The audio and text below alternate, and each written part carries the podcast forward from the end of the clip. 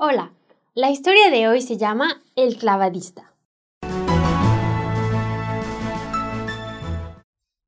Les voy a contar una historia que sucedió en el área del deporte en la natación. Entre los jóvenes deportistas que se entrenaban para los clavados acrobáticos, había uno que deseaba ser campeón olímpico. Ya había ganado muchas medallas, pero la olímpica era la medalla más prestigiosa que ambicionaba poner alrededor de su cuello. Su vida estaba enteramente consagrada al deporte, a los entrenamientos, a sus resultados y a sus esperanzas por obtener nuevas medallas. Su futuro era prometedor, y una medalla olímpica era absolutamente posible. A menudo iba a la piscina municipal con uno de sus amigos que era cristiano. El joven deportista no creía absolutamente en nada, pero como quería mucho a ese amigo, soportaba sus frecuentes discursos sobre Dios y su Hijo Jesucristo muerto en la cruz para salvar a los hombres. A pesar de que no le interesaba mucho lo que escuchaba, la fe de su amigo suscitaba un gran interés en su espíritu.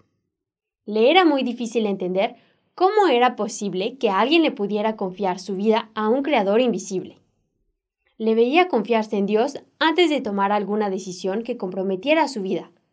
El joven clavadista se sentía retado por la fuerza de la convicción de su amigo, pero no sentía nada respecto a la fe y no contaba más que con sí mismo para manejar su propia vida. Un día, tuvo la oportunidad de entrenarse en una piscina olímpica, privada que le pertenecía a uno de sus amigos, quien era clavadista de alto nivel como él. Para poder entrenarse en paz, el joven acudió a la piscina en la noche cuando todos ya se habían ido.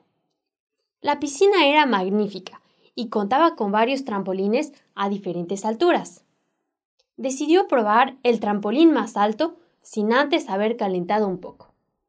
La luna brillaba a través de las grandes ventanas del edificio. Era una noche maravillosa, y aunque todas las luces estaban apagadas, el resplandor de la luna le permitía ver claramente para entrenarse. El joven subía tranquilamente. Se acercó poco a poco al borde del trampolín. Extendió sus brazos, listo para saltar, pero justo cuando iba a hacerlo, vio su sombra abajo formando una cruz.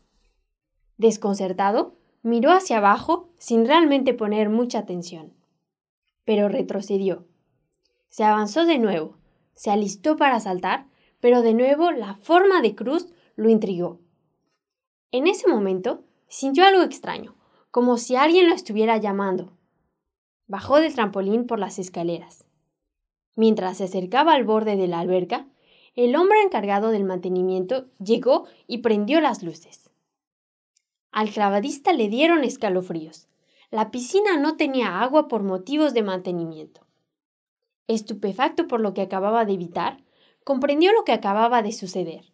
La sombra de la cruz le había salvado la vida. Todo lo que había entendido de la boca de su amigo le vino a la mente y se convirtió inmediatamente. La intervención de Dios le fue revelada instantáneamente. Se arrodilló ahí mismo y le pidió a Dios que entrara en su corazón. Lleno de agradecimiento, se arrepintió por su falta de fe y reconoció a Jesucristo como su único Señor y Salvador. Sintió que una profunda felicidad lo invadía. El hombre encargado del mantenimiento no podía creer que el joven levantara sus manos y orara a Jesucristo delante de él. Al notar la presencia del hombre, el deportista se levantó y se apresuró a contarle al hombre lo que Dios acababa de hacer por él. Nosotros también testifiquemos a nuestro alrededor cuán bueno ha sido Dios con nosotros. La sombra de la cruz también puede transformar su vida. Claro está que no es en la cruz misma que usted debe poner su confianza, sino en la persona que murió en la cruz para perdonarle todos sus pecados y para darle una nueva vida en Jesucristo, el Hijo de Dios. Cuando aceptamos a Jesús y aceptamos que Él murió por nosotros personalmente, reconocemos que murió en nuestro lugar para darnos vida. ¿Y usted ¿Ya aceptó a Cristo en su corazón? Encuéntranos de nuevo para escuchar una nueva historia en www.365historias.es.